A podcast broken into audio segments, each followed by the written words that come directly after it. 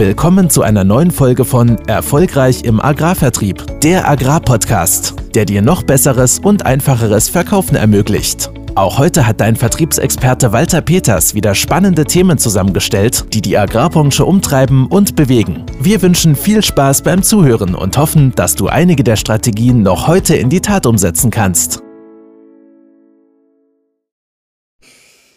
Ja, moin moin und grüß Gott, um das für bundesweite Gegebenheiten auch darzustellen. Heute haben wir wieder mal ein Interview im Podcast mit Praktikern aus dem realen Leben. Und äh, ich bin heute zu Gast bei der Firma SGL, Saatgetreide Landhandel, in Gümnich in der Nähe von Köln, zwischen Köln und Bonn im Rheinland, Köln-Aachener Bucht, bevorzugt Ackerbauregion. Also wer hier das Säen nicht vergisst, vergisst, der muss auch eine gute Ernte einfahren. Äh, zu Gast bei SGL mit Herrn Jörg Hartmann. Hallo Jörg. Ich denke, wir können du sagen untereinander. Wir kennen uns ja schon eine Weile mit Jörg Hartmann und Johann Egenhorst, Anbauberater in der Firma SGL. Guten Morgen. Moin. Ja, meine Lieben, danke für die Gastfreundschaft. Ähm, der Agrarmarkt. Was passiert? Was tut? Die Bauern sind auf der Straße. Wir haben äh, ja, bundesweit eine ziemliche Aufmerksamkeit, sogar europaweit, Holland, überall geht's los. Was sagt der Agrarhandel? Wie sieht die Situation aus dieses Jahr? Und wie sehen eure Aussichten aus? Wie habt, was habt ihr für ein Gefühl?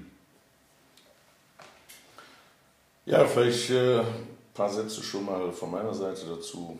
Ähm, der Agrarmarkt ist äh, im Umbruch. Das ist aber ein äh, Statement, was wir schon seit vielen Jahren eigentlich hören, was wir seit vielen Jahren diskutieren. Und jetzt wird dieser Umbruch sichtbar. Ja. Landwirte ähm, zeigen, dass sie mit diesem Umbruch und den, vor allen Dingen den politischen Rahmenbedingungen, was ihre Planbarkeit ihres, ihrer Unternehmen, nämlich der Landwirtschaftsbetriebe angeht, sich ziemlich alleingelassen fühlen. Ja. Ähm, das heißt, ähm, dieser Umbruch äh, ist wie gesagt nicht neu, er findet schon seit längerem statt. Aber Landwirtschaft braucht jetzt Rahmenbedingungen, mit denen sie damit umgehen können. Das, ja. das möchte die Landwirtschaft auch. Aber viele wissen einfach nicht wie. Und ähm, da sind die, wie gesagt, die Rahmenbedingungen eben etwas äh, unsicher und äh, unverlässlich. Und deswegen der Appell eben seitens der Landwirte an die Politik, aber das ist letztendlich ein Appell, den die gesamte Wertschöpfungskette Agrar an die Politik hat. Auch wir als Agrarhandel ähm, brauchen äh, Planbarkeit, um Investitionen durchzuführen. Ja. Wir brauchen Planbarkeit, um Mitarbeiterinnen und Mitarbeiter für unsere Unternehmen äh, motivieren und engagieren zu können und ihnen auch eine Zukunft aufzuzeigen. Und da ist es eben dringend notwendig, dass wir da zurückkommen und Dinge planbar machen können. Ähm, ja, in dem Zusammenhang, vielleicht ja. fällt mir auch ein, es gab ja früher mal sowas wie Bestandsschutz. Nehmen wir mal einfach ein Dieselfahrzeug, du kaufst ein neues Dieselauto und kannst damit hinfahren, wo du willst, egal wie alt der wird. Jetzt ist es ja so, dass rückwirkend Einschränkungen verordnet werden, dass du plötzlich mit deinem Auto nicht mehr in bestimmte Straße fahren darfst. Ich habe ja Verständnis dafür, wenn man sowas macht, für die Zukunft, dass ab sofort sowas nicht mehr passieren darf. Aber ich kann ja nicht rückwirkend den Leuten die Nutzung entziehen von einer Investition, die sie getätigt haben. Das passiert ja auch Landwirten zurzeit. Ne, du, die kriegen von der einen Seite die Auflage, sie müssen größere Güllebehälter bauen. Und das nächste Amt verhindert dann den Bau wegen keine Baugenehmigung, keine Möglichkeit. Die sind also dazwischen gefangen. Und das ist, glaube ich, das, was die am meisten aufregt. Richtig, das hören wir natürlich auch aus dem, aus dem Viehbereich, wo, wo man äh, aufgrund von Kostenkalkulation und Wirtschaftlichkeitsberechnungen in der Vergangenheit den Betrieben gesagt hat, ihr müsst also in gewisse Größenordnungen hineingehen. Und dort sind äh, große Investitionen getätigt worden im, im Viehsektor. Und die stehen jetzt eben mit den Rahmenbedingungen, was du gerade richtigerweise sagst, rückwirkend, äh, sind sie auf einmal jetzt gezwungen, noch Güllelagunen zu bauen etc. pp. Ja. Das sind genau diese Dinge und die gibt es im pflanzenbaulichen Bereich sehr ähnlich. Aber hier haben wir sicherlich mehr zu tun mit, der, mit den Restriktionen bezüglich des chemischen Pflanzenschutzes. Ja. Und wie gesagt, das sind ähm, Dinge, die konnten wir schon äh, längere Zeit absehen. Ähm, aber in der Konkretheit und wie es sich genau auf das tägliche Handeln des Landwirtes und der Agrarbranche auswirken wird, das war und ist zum Teil eben noch etwas nebulös. Das ist in der Tat so, ja. Und ähm, da haben wir versucht, und da kann vielleicht Johann äh, noch etwas gleich zu sagen, ähm, da haben wir eben schon seit 2010, also vor neun Jahren, haben wir diesen Umbruch, der sich äh, dort äh, zeigte, den haben wir aufgenommen und haben gesagt, ja gut, wie sehen denn dann die Antworten aus? Mhm. Ähm, wir kommen nicht unbedingt primär aus dem ökologischen Sektor des, der, der landwirtschaftlichen Bewirtschaftung, sondern mehr aus dem konventionellen Sektor haben aber festgestellt, dass wir sehr viele Dinge, ähm, Erfahrungen, Erkenntnisse aus dem ökologischen Bereich in die konventionelle Landwirtschaft transferieren müssen. Mhm. Denn ähm, chemischer Pflanzenschutz als einer der Hauptstandbeine der konventionellen Landwirtschaft wird eben immer schwieriger in der Form der Zulassung der Produkte. Das ist aber auch eine politische Richtung, die so ja. gewollt ist. Und dementsprechend haben wir eben schon vor neun Jahren begonnen zu sagen, wo können denn die Antworten liegen? Und daraus hat sich dann eben auch unser Konzept der Beratung. SGL ist also ein Unternehmen, was sehr stark beratungsintensiv unterwegs ist zur Landwirtschaft. Hat sich unsere SGL Evolution, SGL Evolution entwickelt. Also das heißt, wir wollen Dinge weiterentwickeln und das ist ein System, äh, was auf die alten Grundsätze von guter Landwirtschaft, äh, Boden, Fruchtfolgen etc. aufbaut. Aber vielleicht kann Johann dazu mehr sagen. Ja, wir sind ja, Entschuldigung, wenn ich da eingreife, sind, wie ich eingangs sagte, hier in einer Ackerbauregion. Viehhaltung ist hier nicht so das zentrale Thema. Und gerade wenn es um Ackerbau geht, sind wir hier an der Stelle, wo Innovation ja auch gelebt wird. Und ihr macht ein eigenes Versuchswesen, habe ich erfahren. Ihr habt also eigene Versuchsanbauflächen, wo ihr auch Dinge probiert Richtig. für die Landwirtschaft. Ja was, wie ich festgestellt habe, ja auch gut angenommen wird. Die kommen ja hierher und ja. Äh, mit großen Gruppen und schauen sich das an. Johann, vielleicht kannst du was dazu sagen, wo da der Hintergrund ist, CO2-Problematik oder? Ja, auch. Ähm, ja, unser Versuchswesen beruht darauf, dass wir als Händler immer versuchen, die neuesten Sorten und Variationen zu entdecken und die eben auch ähm, unter, unter Live-Bedingungen sozusagen testen wollen. Mhm. Dann haben wir immer ein unterschiedliches Spektrum, was aus vielen anderen Versuchen bekannt ist, was wir dann machen. Und dann darüber hinaus machen wir dann sogenannte multifaktorielle Versuche, dass wir eben mehrere Faktoren beschreiben, wie zum Beispiel unterschiedliche Saatstärke, unterschiedliches Pflanzenschutzniveau, Düngestärke. Okay. Und das machen, machen wir in sogenannten Großparzellen, aber da können wir einerseits können wir mit der betriebsüblichen Technik da fahren, müssen mhm. keine Versuchstechnik dafür anordern und wir haben eine größere Aussagekraft für die Praxis. Und so haben wir eben darüber die Chance und die Möglichkeit, die Produkte live zu testen und dann das Beste für unsere Kunden auszuwählen, dass sie eben auch einen Fortschritt damit erzielen. Ihr betreibt aber doch auch hier an dem Standort eigene Landwirtschaft. Also auf eigenen Flächen macht ihr die Versuche und ihr setzt das dann auch direkt in die Praxis um.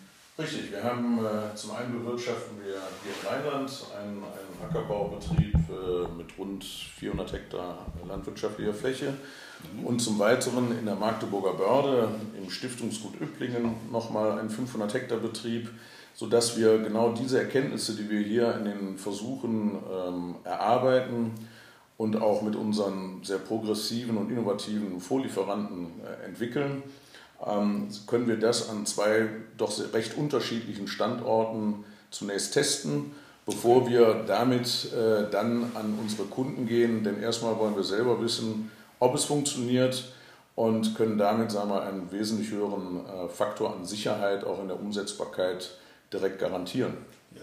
Praxisbezug, das ist das, was ich den NGOs auch vorwerfe. Es werden viele Forderungen im Raum gestellt, aber es wird nichts zugetan, wie setzen wir es denn dann um? Ja. Man kann Forderungen stellen, egal zu welchem Thema. Ich hatte so eine Diskussion mit Tierschutzgegnern, Tierschutzrechtlern, Entschuldigung, nicht Gegnern, die sind ja für die Abschaffung der Nutztierhaltung. Ähm, wo ich dann gefragt habe, ja okay, wenn wir uns jetzt alle vegan ernähren, wie wollen wir es umsetzen in der Praxis? Und dann kam eigentlich nur noch, das ist eure Aufgabe. Wir können ja nicht den Businessplan für euch schreiben. Ihr müsst das regeln. Das heißt, ihr stellt eine Forderung, ja. aber ihr habt überhaupt keine Ahnung und auch keinen Zugang dazu, wie man es dann umsetzen kann. Ja, das ist einer der Hintergründe, eben den Zugang dazu zu finden, ist das Versuchswesen, weil, wie Jörg schon gesagt hat, kriegen wir dadurch eben diesen, diesen Bezug hin und können Ja. die Produkte vorher auswählen. Es gibt ja einen, einen bunten Strauß an, an Produkten. Mhm. Und so haben wir die Möglichkeit, die besten für uns auszusortieren und vor allen Dingen in der Funktionsweise dann auch zu testen. Und das führt dann eben in der Beratung dazu, dass wir ein eigenes Portfolio fühlen können Mhm. und äh, uns immer weiter im, im Sinne von der, von, der, von, der, von der Evolution oder Evolution weiterentwickeln können, hinzu, dass wir eben lösungsorientierte Ansätze für die fürs, fürs Jetzt entwickeln. Okay. Nicht, ähm, Also ein laufender Prozess, Genau. aus Versuchen in die Praxis, aus der Praxis wieder in Versuche zur Präsentation, so wie wir es eigentlich landläufig machen. Da war ja sicher auch mal ein Schuss in den Ofen dabei. Ne? Mit Sicherheit, ja. Bei so- Jetzt ist mal wieder dabei. immer Das ist Evolution. Evolution ist auch nicht geradlinig äh, äh, gelaufen oder Evolution läuft nicht geradlinig, sondern Evolution läuft äh, in Schranken und ist ein, ein Zurück und ein Vor. Ja. Und äh, natürlich sind da auch äh, Dinge, ähm, die nicht zum Erfolg geführt haben, aber das ist auch eine Erkenntnis. Aber absolut. Fehler sind ja dazu da, dass man daraus lernt. Ne? Das kann Ja. man immer festhalten. Und wenn andere Fehler für die Landwirte machen, dann muss man das nicht in der Großfläche machen, sondern kann das auf kleinen Flächen versuchen. Und das ist euer Beitrag zum Wohl der Landwirtschaft irgendwo. Ne? Letztendlich natürlich und um Lösungsansätze zu finden. Und ähm, letztendlich sind wir natürlich ein Unternehmen, was auch äh, Gewinne erzielen muss, um äh, letztendlich aber diese äh, Weiterentwicklung und diese Weiterarbeit damit zu finanzieren. Also ähm, tun wir das nicht nur zum Wohle allgemeiner Landwirtschaft, das wäre vermessen, sondern wir sind ein Unternehmen, was natürlich äh, Wirtschaft unter wirtschaftlichen Aspekten geführt werden muss. Aber das gibt auch einen notwendigen Antrieb, Dinge zu entwickeln. Und da ist eben die Frage, ob in der Vergangenheit die ein oder anderen ähm, Institutionen, die nicht wirtschaftsgetragen sind, der Landwirtschaft da so gut getan haben, indem sie letztendlich unter keinen wirtschaftlichen Zwängen über bestimmte Entscheidungen haben ähm, entscheiden müssen. Ja. Ähm, vielleicht ist es da bei wirtschaftsgetragenen Unternehmen etwas besser aufgehoben. Ja, weil, nehmen wir ein Beispiel, Elektromobilität. Ich mache das bei mir im Nahumfeld und fahre mit Solarenergie ein Elektroauto.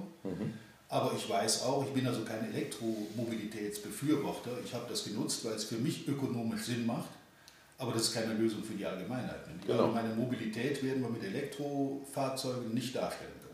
Und SGL-Evolution ist auch nicht die Lösung für alle Betriebe, sondern es ist ein System, was auf jeden einzelnen landwirtschaftlichen Betrieb und seine Möglichkeiten in der Fläche oder in der personellen Ausstattung oder den Kulturarten, die er anbauen kann, eben sich anpassen muss. Also es ist kein starres System, sondern es lebt von großer Individualität.